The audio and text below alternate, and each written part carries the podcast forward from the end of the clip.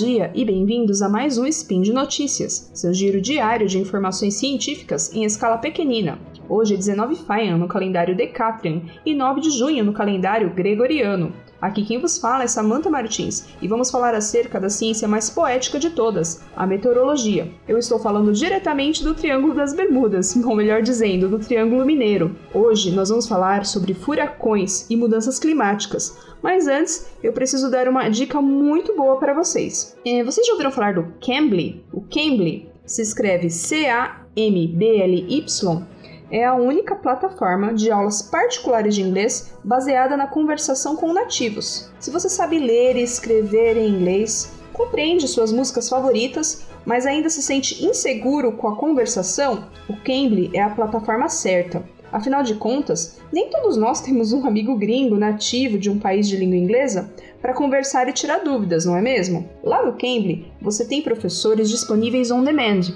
para falar com você na hora que você puder você pode escolher o professor pela nacionalidade e pelo assunto que deseja conversar. Quer conversar sobre furacões? Procura um professor e conta que você ouviu um podcast comentando uma notícia sobre o tema. É, o site do Cambly é cambly.com. Lembrando que se escreve C-A-M-B-L-Y. E aproveita esse período com as crianças em casa, porque lá no Cambly é, tem aulas para crianças a partir de 3 anos, então vale bastante a pena. Aprender inglês é super importante. Na minha área, por exemplo, a maior parte do material e muito do, muitos dos materiais que eu trago para vocês aqui no Spin de Notícias é nesse idioma. Então a gente tem que sempre estar tá se atualizando.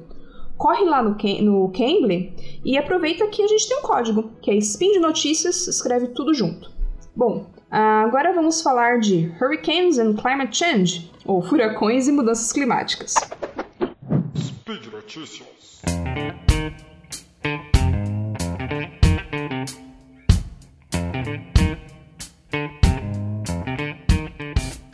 O site do Weather Channel, que é especializado em meteorologia, divulgou um estudo publicado no mês de maio na PNAS, Proceedings of the National Academy of Science. Esse estudo foi conduzido por cientistas da NOAA, National Oceanic and Atmospheric Administration, que é o órgão máximo de meteorologia lá nos Estados Unidos. E além da NOAA, participaram também pesquisadores da University of Wisconsin-Madison.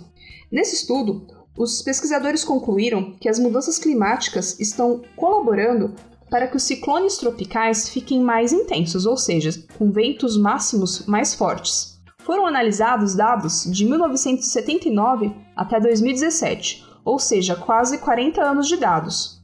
Quando fazemos estudos climatológicos, o período mínimo considerado é, pelos cientistas é de 30 anos. Então, os cientistas que participaram desse estudo analisaram uma quantidade adequada de dados. É, o que é um ciclone tropical? Né? O ciclone tropical nada mais é do que o nome técnico de um furacão. É uma área de baixa pressão atmosférica com uma circulação organizada, chuvas bem concentradas muito intensas. Em outras regiões do planeta, ciclones tropicais são chamados de tufões. No Atlântico Norte, antes de ter ventos suficientemente intensos para serem classificados como furacão, é... a, gente também, a gente chama eles de depressão tropical ou tempestade tropical. Vai depender aí do estágio de desenvolvimento do fenômeno. Nesse estudo foram usados, além de dados de superfície, dados de satélites meteorológicos, que se tornaram muito abundantes nas últimas décadas. Os satélites meteorológicos são muito importantes no monitoramento dos furacões, uma vez que eles permitem que a nebulosidade associada ao fenômeno seja vista em sua totalidade, o fenômeno pode ser visto completamente, e assim é possível monitorar é, a área de formação desses ciclones e o seu deslocamento. O grupo de cientistas responsável pelo estudo observou uma conexão entre o aumento de temperatura da superfície nas últimas décadas e o aumento na intensidade dos furacões. Essa conexão já havia sido observada anos antes num outro trabalho, que usou uma metodologia semelhante, porém um período de apenas 28 anos de dados. O estudo apontou um aumento na proporção de furacões intensos, que são os furacões de categoria 3, 4 e 5. Essas categorias correspondem à escala Saffir-Simpson, que classifica os furacões de acordo com os ventos máximos sustentados. Mais vento, né, ventos mais intensos, é, significa mais destruição. Então, uma classificação elevada dentro dessa escala. Essa escala ela vai do número 1 até o número 5, sendo um furacão mais fraco, né, com ventos mais fracos, e 5 um furacão mais intenso. Os autores identificaram, ao analisar os dados de quase 40 anos, um aumento de 6% por década na proporção de furacões intensos. Os furacões analisaram dados de todo o globo. Esses 6% foram obtidos levando em conta as todas as regiões do planeta onde ciclones tropicais é, costumam se formar. Porém, eles notaram que a área onde esse aumento na quantidade de furacões intensos foi mais evidente é o Atlântico Norte. No entanto, é preciso ressaltar que há outros fatores que podem é, ser responsáveis por essa variabilidade encontrada no estudo. E os autores, claro que mencionam isso. É, atividade vulcânica e variações nas correntes oceânicas também podem explicar essa variabilidade.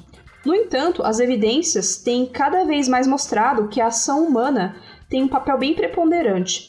Furacões intensos foram observados no, aí no, no século XXI e todas nessas duas primeiras décadas né, do século XXI e também nessas duas primeiras décadas do século XXI foram é, apresentar, é, apresentar os anos com temperatura média global recorde. Né, as temperaturas, os anos mais quentes foram registrados é, nas últimas duas décadas.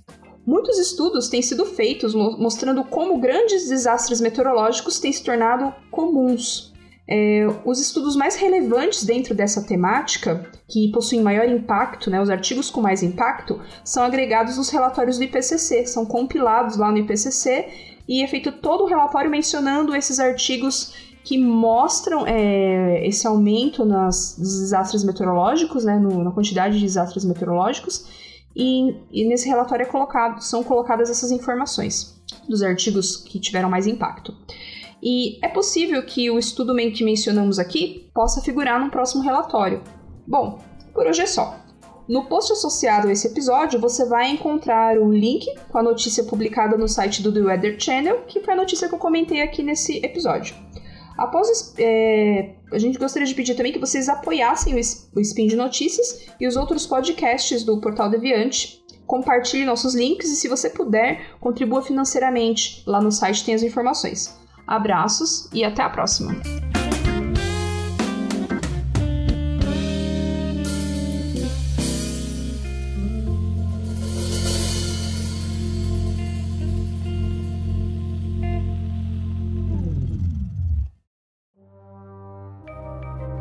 Este programa foi produzido por Mentes Deviantes.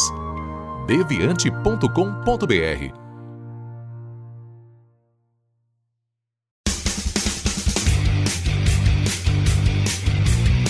Cortes, edição de podcast.